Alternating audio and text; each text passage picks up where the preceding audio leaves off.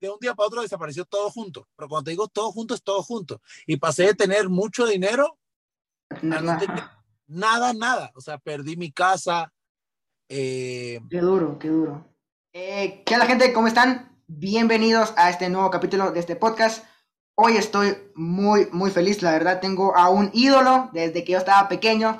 Es un honor tenerlo aquí en mi canal. Eh, tenemos a Leo Jaén. Leo, ¿cómo estás, mi querido pana? Hola, hola, hola, mi pana, ¿cómo estás? ¿Todo bien? Todo bien, hermano. Súper bien, súper bien por aquí. Nada, Leo, de verdad, como te dije al principio de la llamada, sos un gran ídolo desde pequeño, te sigo hace mucho tiempo, desde que estabas en la tele, y cuando te fuiste, eh, todo en las redes, te comencé a seguir, la verdad que pues, un honor, hermano. Eh, pues, comenzando con el podcast, quería comenzar con esta pregunta que, pues, siento que yo no te conozco tan a profundidad, conozco, pues, lo que mostras en las redes, ¿no? Lo normal, pero, ¿quién era Leo Jaén antes de estar en los medios de comunicación o en la tele? Pues yo era un chavo normal, pues. Un chavo que, que trabajaba eh, en lo que se podía, que ayudaba en su casa. Vengo de una familia de, éramos tres, tres hijos y mi mamá. Eh, bueno, tengo realmente cuatro hermanos. Ok. Eh, pero mi papá se casó tres veces, así que tengo Dos, dos tengo dos medio hermanos y, y, mis dos hermanos de papá y mamá. Y con ellos me crié y era un chavo normal. De hecho, antes de irme a Guatemala, eh, trabajé seis años en una tienda, como decir, Sportline, una tienda así. Trabajé seis años y pues un chavo normal, pues con sueños, con ganas de hacer cosas, pero, pero no, no, era un chavo normal. Ok, y ¿Y vos desde pequeño siempre has querido estar en los medios de, en los medios de comunicación? ¿O solo porque se te dio una oportunidad? ¿O desde pequeño querías ya estar en la tele o ser pues, reconocido? Bueno, realmente nunca, lo, nunca me lo... O sea, nunca fue un objetivo, nunca fue así como, quiero llegar a hacer esto. Siempre me gustó cantar, siempre desde niño canto, pero nunca, nunca profesionalmente ni, ni recibí clases, o sea, era como un hobby eso de, me la pasaba cantando en la ventana de mi casa. Yo vivía en un edificio, entonces en el nivel 15 y me ponía mi Walkman y me ponía a escuchar canciones de Ricardo Montaner y así. ese, siempre, siempre quise cantar, eso sí, sí, sí me gustó. De hecho, hay muy, poca gente sabe que estuve en una agrupación eh, de, de, esos grupos que veían antes que eran de cinco chicos. La típica banda de cinco. Ajá, entonces, eh, tuvimos un grupo, eh, realmente, bueno, era un poco difícil porque todos trabajábamos, entonces como que coincidir para los ensayos y además ninguno tenía carro, entonces todos vivíamos como que, como que si uno viviera en la Roosevelt, el otro en, en carretera. Ajá, entonces no, lo intentamos, pero no, no llegamos, lo más que llegamos fue a un par de entrevistas en la radio, pues no, no fue así como que no fue tan, tan, tan escalable ese negocio, se podría decir, ¿no? la banda. no, no. Ok. No se llegó al objetivo. Entonces, me estás diciendo de que, o sea, tu sueño desde pequeño no fue como, ah, yo quiero estar en la tele, ah, yo quiero hacer esto, sino tu sueño era como, no, bueno, tu sueño o tu hobby era como que, bueno, me gusta la música, me encanta cantar.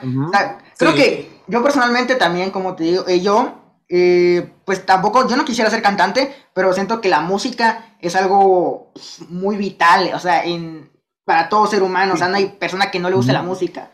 O sea, hay personas que tal vez no les gusta la pizza o algo. Es coincidir.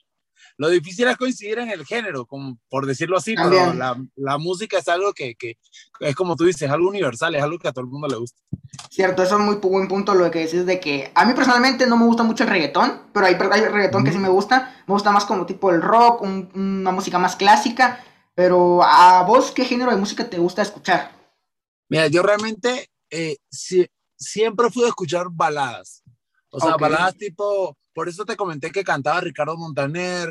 Después cuando fui creciendo, era full fan de Sin Bandera, Rake. Eh, había muchos, muchos grupos en Venezuela que, que cantaban baladas, eh, A.5, Servando y Florentino. O sea, mi, mi, estilo fue mucho, muy romanticón. Ok. No, no, nunca fui muy amante del, de otros géneros. O sea, vos te dedicas, tus canciones parecieron, te gustaba más cantar al amor, o sea, no cantarle otra cosa, sino... Exactamente, exactamente, sí. Ok, y eh, ya que es cierto, venís de Venezuela, ¿verdad? Ya llevas aquí creo que ya 10 años en Guatemala viviendo, ¿verdad? 10 años. años eh, ¿Cuándo? El 21 de septiembre creo que viniste, ¿verdad? Ajá, por ahí, exacto. 21 de septiembre. Y cómo, o sea, eh, yo miré una entrevista, como te, como te digo, soy súper fan tuyo, me enteré de que pues viniste aquí a Guatemala como de vacaciones, o sea, así como que, ah, voy a tomar unas vacaciones aquí a Guatemala, y te gustó mucho como que el clima, la gente, eh, ¿cómo, ¿cómo, ha sido tu, tu vida estos 10 años ya viviendo en Guatemala?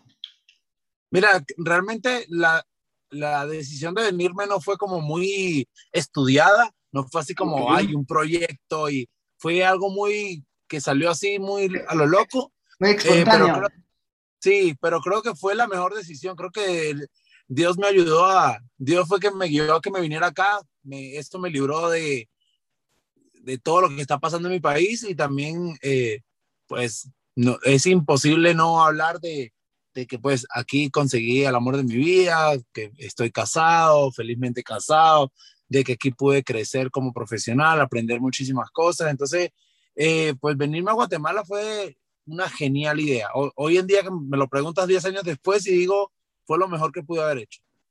Y, y, ya que aquí en Guatemala pues fue como que tu boom o fue como tu, pues cuando te reconocieron más las personas, ¿cómo fue tu vida en, en, la tele, en la televisión? O sea, ¿cómo fue? ¿Cómo te sentiste?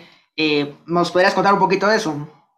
Bueno, realmente fue una experiencia inolvidable, eh, porque pasa, pasé de ser eh, un chavo normal, o sea, normal como cualquier otro, y, y, creo que la fama vino demasiado rápido, o sea, fue algo que, que, que, uno no se dio cuenta cuando cuando pasó eso, que la gente se tiraba al carro y, o sea, y gritaban y, la, y te rajuñaban y, no, uno realmente fue muy rápido, fue, fue muy, muy rápido, eh, fue algo muy bonito, eh, fue, fueron años que, que me disfruté mucho, obviamente también conocí la maldad desde otro punto de vista, o sea, la maldad en el sentido de cosas que nunca había vivido como la envidia o, las ganas de que otras personas tengan de que tú fracases, pero así sin disimularlo. Uno está acostumbrado a la vida normal que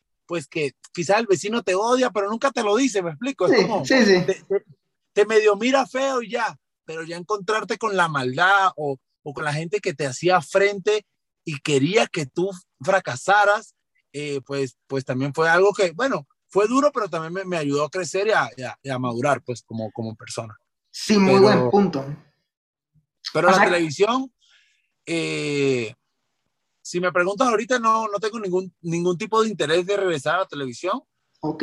Eh, pero sí me lo disfruté muchísimo. Me lo disfruté, cada día me lo disfruté. O sea, fue, fue, fue muy cool.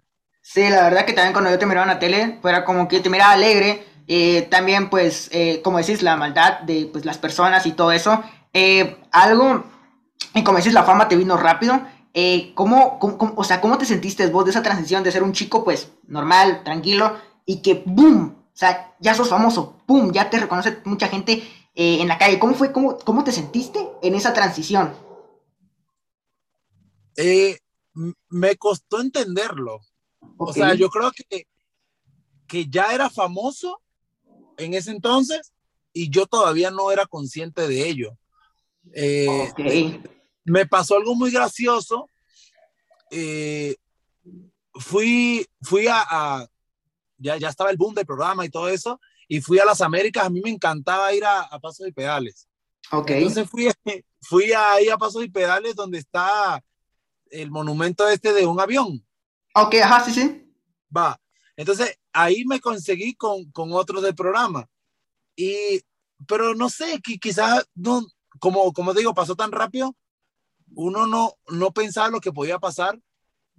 Y, y en, el, en el ratito empezó la gente como que ahí están, no sé qué, y, nos empezaron a pedir fotos y cosas.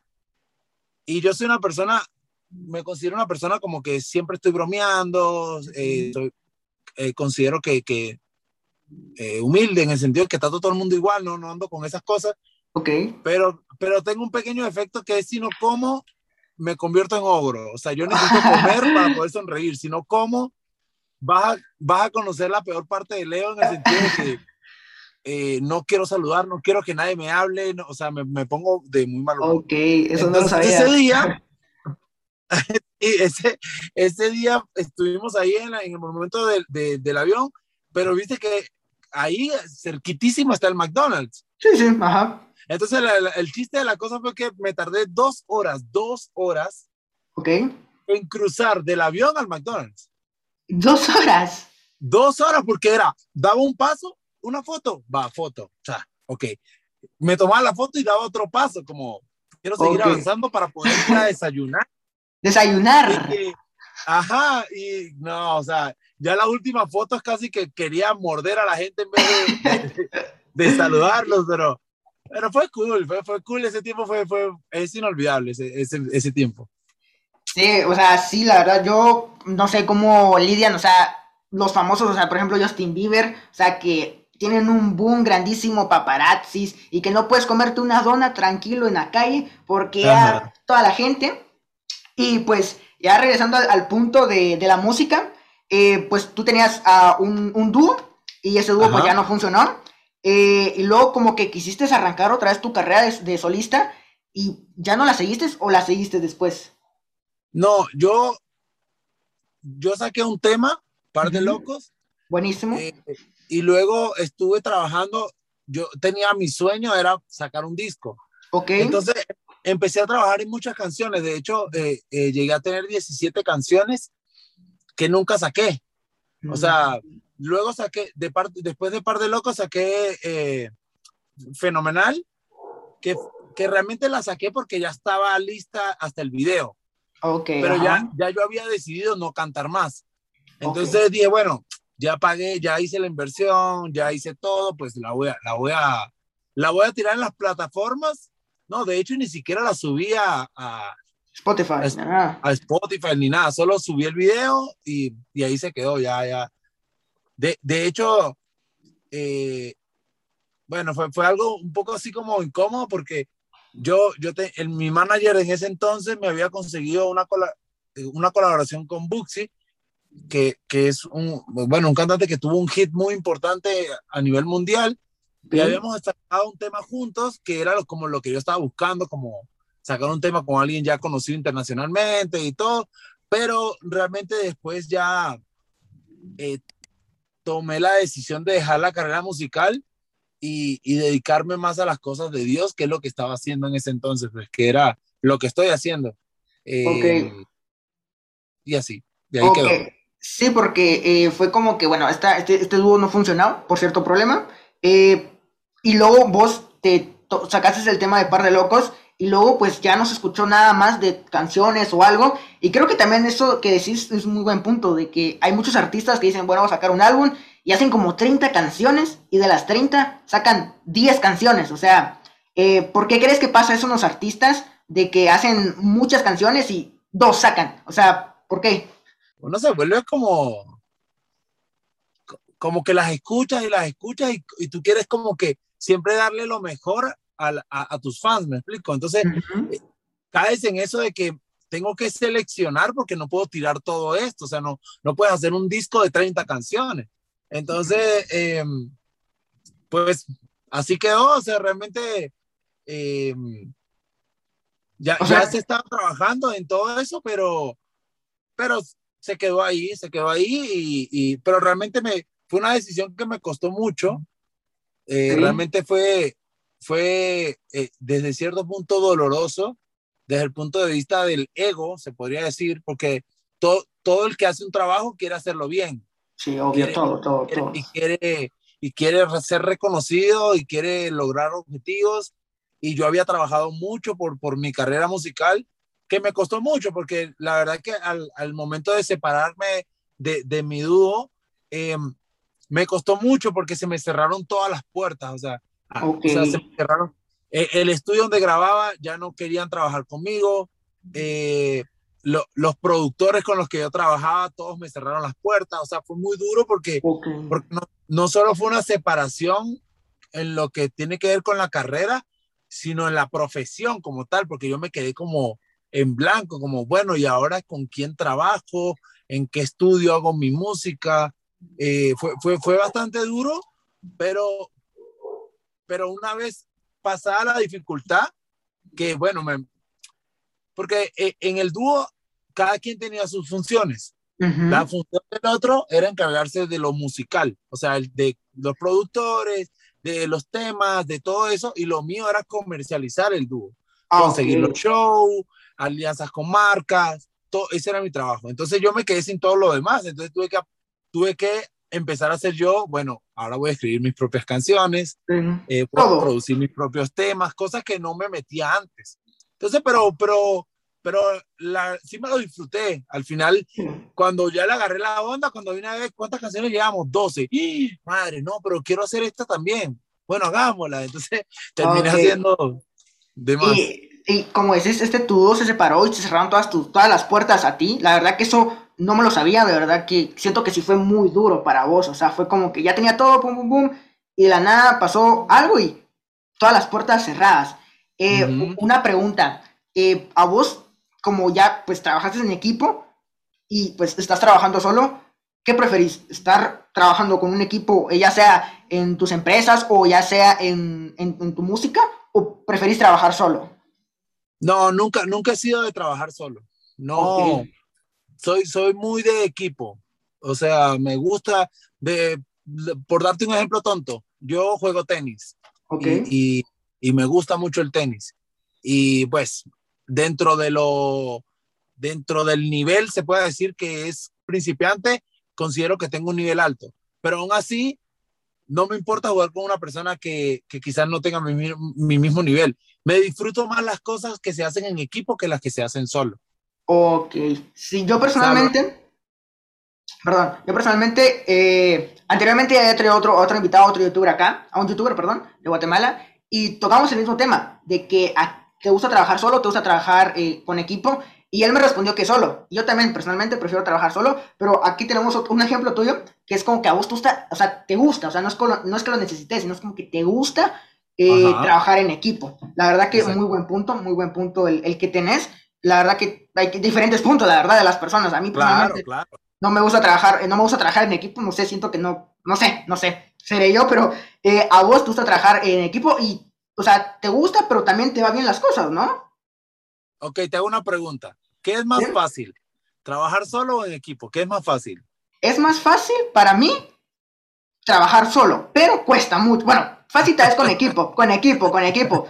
Pero no sé, yo para trabajar con equipo, no sé, yo, yo siempre he tenido equipos en colegios o en, o en iglesias o, o, en cualquier cosa y es como que nunca combino, sinceramente, siempre queda mal algo algo así. Estar solo, o sea, hacer las cosas solo es más fácil porque todo va a salir como tú querías que saliera. Y aunque salga mal, tú dijiste, bueno, pero es mi problema, me explico, no tienes nadie que te reclame.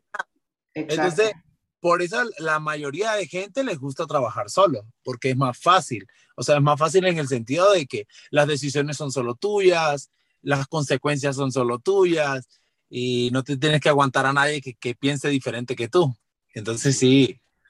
O sea, sí se entiende, pues sí se entiende. Una balanza, la verdad. O sea, como te sientas más, más, más feliz vos, dale, va. Eh, claro. Pasando a otro punto, ya que eh, en tu momento, cuando estabas en el programa, eh, no sé si tú, tú, toda tu vida has sido creyente o, o, o, llegó un punto que te alejaste de Dios o toda tu vida siempre fuiste creyente. Mira, yo, yo le creía, le creí al Señor como a los 16. Ok. Pero le creí, más no lo conocí. Me explico. O sea, como te creo, sé que existes, eh, te, te, siento, sé que estás en mi vida, pero, pero no lo conocí. Así que cuando tú no conoces algo, eh, te cuesta mucho apostar por algo que no conoces. Entonces yo, eh, dentro de mi madurez y mi desconocimiento, pues siempre tuve a Dios en mi corazón en el sentido, me considero una persona que siempre buscó hacer lo correcto, no... Ah, no fuiste una, no fuiste una persona mala, o sea, fuiste una persona correcta. Eh, digamos que en mi propio concepto, porque cada quien se crea su propio concepto de ser bueno, eh, yo era una persona buena. Eh, y pues cuando pasó, cuando, o sea, estaba alejado en el sentido de que no me congregaba, no, no leía la palabra, no oraba. O sea, oraba solamente cuando tenía un problema, pues. Típico de los humanos. Ajá, entonces, cuando, cuando yo me casé, pues realmente, una vez que yo me casé, empezaron todos mis problemas. Ok. yo, yo estaba por decir como que en, el, en lo mejor de, de, mi carrera en la televisión, estaba en lo mejor de, de mi carrera musical, todo estaba maravilloso. Y cuando me casé, como a los dos meses, creo que fue, o no me acuerdo, fue, se derrumbó todo, o sea, me despidieron del programa, de que, eh, yo tenía una empresa que se llamaba Flowdance, donde estábamos Douglas, que era el coreógrafo de combate desde el principio, y Aida y yo, los tres éramos dueños de la empresa. Y pues nos iba muy bien, o sea, cuando digo muy bien, es que muy, muy bien. entonces, yo tenía mis tres fuentes de ingresos, se podría decir que era Flowdance, eh, el programa, los shows que hacía de combate y los shows que hacía eh, como los capitanes. Entonces, todo, todo eso, de un día para otro desapareció todo junto. Ok, sí, fue un golpe muy duro. Ajá, todo junto, pero cuando te digo todo junto es todo junto. Y pasé de tener mucho dinero nada, nada, nada. O sea, perdí mi casa. Eh, qué duro, qué duro. Sí, sí, o, o sea, fue, si la pasas solo, es más fácil pero uno como hombre, uno como hombre quiere ser el proveedor de su casa, el que cuida a su esposa. Eh, yo tengo a la Vale y para mí también es una gran responsabilidad darle cosas buenas. Entonces para mí fue un, una, un periodo de mi vida muy feo en ese momento, pero hoy lo veo como una oportunidad que, que Dios me dio para entender que, que el camino de la fama y todo eso realmente no me iba a llevar a nada bueno. O sea, eso, eso me alejaba de Dios y aunque nunca he sido una persona que hable siendo creído, o sea, nunca he sido como que yo soy el mejor o cosas así, eh, pues hay cosas que uno sí siente en su corazón que no dice. Entonces, dentro de mí, eh, quizás sí ya me estaba, quizás me estaba pegando la fama. O sea, en el sentido de que, madre, que, mira, queremos un show de combate. Ajá, ¿quiénes quieren? A Renata, a ti y a cuatro más. Ok. Entonces, eh, esas cosas y, de repente ver conciertos tanta gente y ese tipo de cosas me, me, estaban haciendo que yo sintiera que yo era el que, el que conseguía las cosas y no que Dios estaba ahí conmigo. Y bueno, pasó todo eso, la pasamos muy mal, muy mal como, como, como esposos. Eh, eso nos trajo problemas de todo tipo, familiar, casi nos, casi nos separamos, o sea, fue, fue muy duro. Fue un gran problema entonces, ¿eh? Sí, sí, sí, porque realmente sí fue de, de, de mucho a nada. Y pues de la mano de Dios pudimos solventar todo, pues todo, todo, todo. Eh, y pues solo con Dios se podía lograr eso. O sea que se podría decir desde que vos fuiste creyente desde pues muy joven, se podría decir, y vino este problema, se cerraron todas tus puertas, fue un gran golpe, la verdad, todo lo que me estás contando, pues no se sale mucho a la, pues yo no lo sabía, o sea, sabía algo, pero no sé así a detalle, eh, pero, o sea, desde ahí vos tenés una relación más cercana a Dios, porque aparte de que te ayudó, aparte de que pues, pues, te resolvió todo el problema, desde ahí como que Dios se acercó a tu vida y te dijo, mira, la, por el camino de la fama te estás perdiendo, o sea, ya no, ya no, o sea, como que te tomás como que ah, sos vos, solo vos, vos conseguís todo, pero ¿a dónde, dónde me dejas a mí? La verdad que es un gran mensaje. Creo que todos tenemos un mensaje de parte de Dios que cambió nuestras vidas. De, por ejemplo, yo antes era muy mal criado, antes era un chico pues, rebelde y Dios de verdad me enseñó duro, me enseñó y ahora pues ya cambié, ¿no? Y una pregunta, eh, ¿vos te, qué, qué opinas, perdón, de las personas religiosas? O sea, hay una diferencia entre querer en Dios y pues amarlo, eh, tener una pues una comunión con Dios y hay personas religiosas de que no puedes usar esto, no puedes usar esto, no puedes escuchar tal cosa, no puedes pararte tal cosa, no puedes decir esta tal palabra. ¿Qué opinas? Mira, yo creo que todo está escrito. Yo siento que, que cuando uno es joven, eh, pues cuando yo iba a la iglesia, eh, yo tenía un piercing aquí, un arete aquí, dos aquí, tenía un piercing acá, pelo, llegaba a la iglesia en shorts, eh, y nunca, nunca me dejaron pertenecer a la adoración de la, de la iglesia. Y en mi madurez, yo pensaba que, que me habían hecho algo malo, que habían sido malos conmigo. Pero realmente eh, hoy que tengo otro entendimiento, pues me doy cuenta que realmente yo quería utilizar la iglesia como un canal para yo lograr lo que siempre había querido, que era cantar delante del público. Okay. Entonces, a lo que voy con esto es que sí es cierto que hay mucha gente religiosa eh, que, que, a todo le pone peros, que todo te lo prohíben, que, que a todo te quieren ver, ah, eso es del diablo, pero también uno colabora con eso, porque uno también sí. hace cosas, uno también hace cosas que no, que no están correctas. Entonces, eh, es, es, es un religioso y, y, un, y un rebelde normalmente se juntan. Entonces, eh, Dios nos dice que nos amemos unos a los otros. Amar a tu prójimo. Ajá. Y, y, y en ningún momento nos dice que somos jueces. Ajá. Entonces, no, eso no es tu problema, ni mi problema, si el de al lado eh, fuma marihuana. Eso no es mi problema.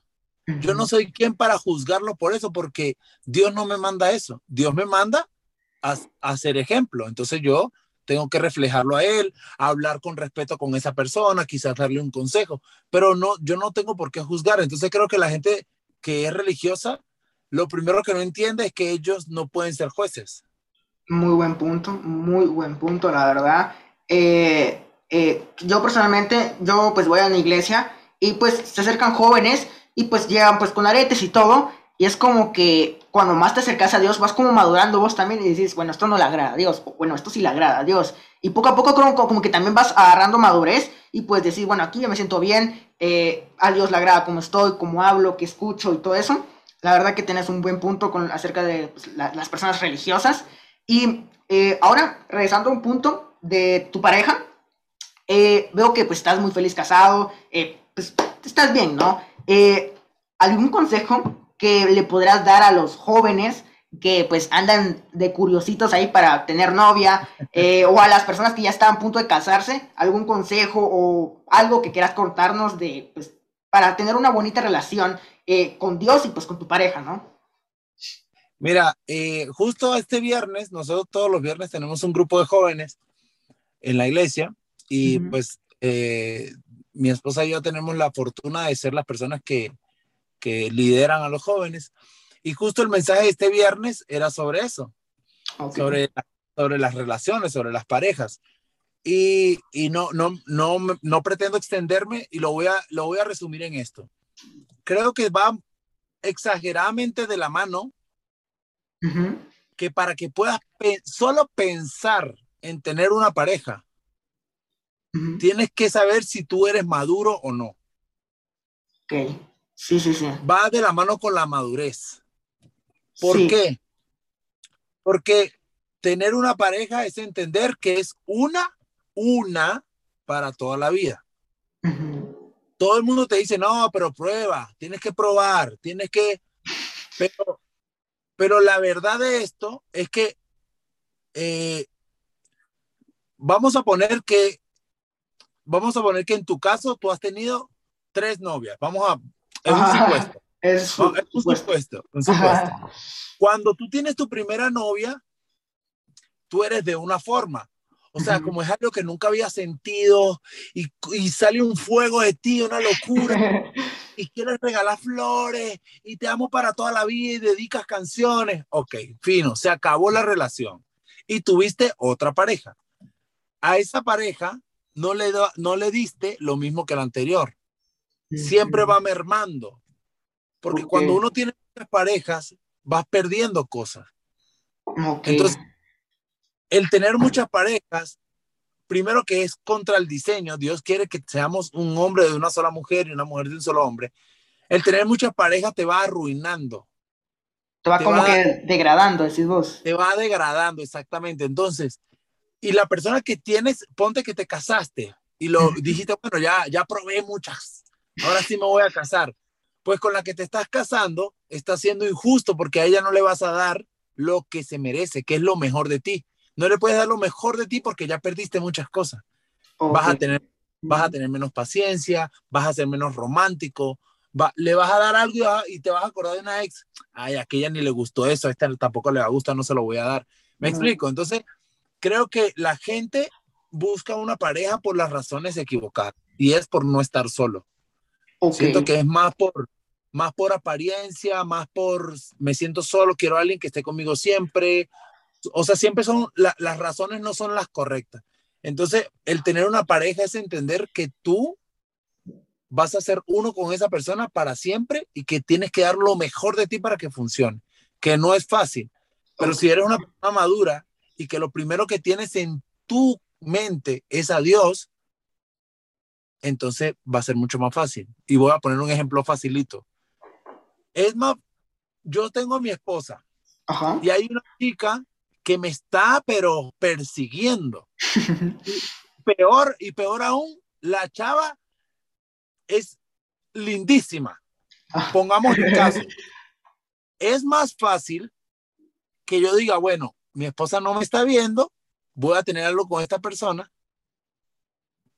Es mucho más difícil cuando uno cree en Dios y tiene temor de Dios decir, pues que Dios igual me está viendo.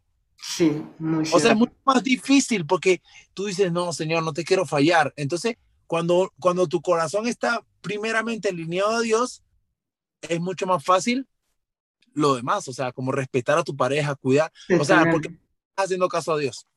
Ok, muy buen punto lo que tenés. También, yo personalmente, pues a mí me, pues, me han gustado muchas chavas, nunca he llegado a, a, ser como novio y también tengo eso en mi corazón y es como decir, yo la verdad yo no estoy preparado para una relación, o sea, apenas me puedo enfocar en mis tareas, en mi canal de YouTube y ya voy a estar teniendo una relación y como decís, también yo tengo esa misma mentalidad de, o sea, si yo voy a tener novia, voy a tratar de dar lo mejor todo por ella y para que en un futuro seamos esposos, seamos uno y pues, pues tener pues hijos o, lo que sea.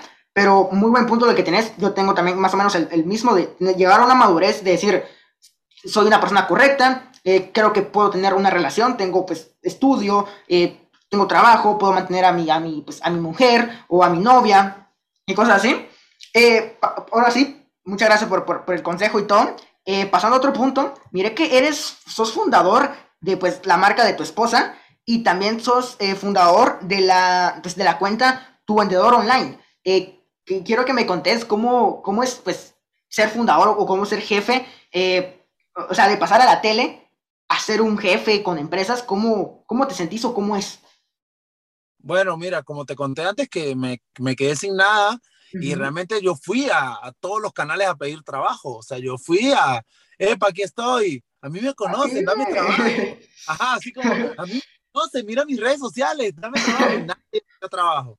Entonces, eh, pues nada, no tenía trabajo eh, y ya, ya estaba pasando el tiempo y pues no tenía trabajo y salí a buscar trabajo a la calle. Dije, bueno, nada, voy a trabajar en una tienda, o sea, ni modo. Eh, disculpa, ¿cuánto, ¿cuánto tiempo pasaste sin trabajo después de que se cerraron todas tus puertas? Bueno, acuérdate que, que hubo un tiempo que, que, que seguía cantando, ¿verdad? Entonces eso sí me, me, generaba ingresos, pero no fijos. Okay, Entonces yo dije, bueno, sí, está muy cantante y todo, pero no alcanza, hay que, hay que buscar otra cosa. Entonces, bueno, en fin, para hacerte cuento corto, un día hablando con mi esposa, estábamos hablando así, tontera los dos, y me dijo, ah, yo siempre, yo siempre soñé tener una línea de jeans. Y yo, de jeans.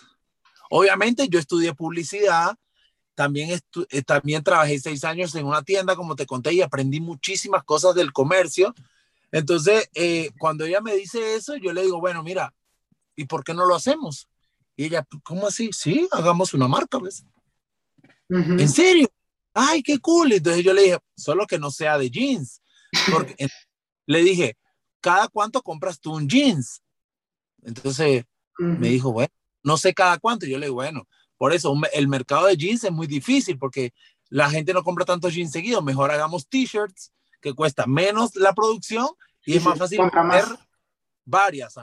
Entonces, ella le gustó la idea y, y empezamos a, a, trabajar en la idea y pues empezamos nuestra empresa con 10 mil quetzales, que era todo lo que teníamos para invertir en ese entonces.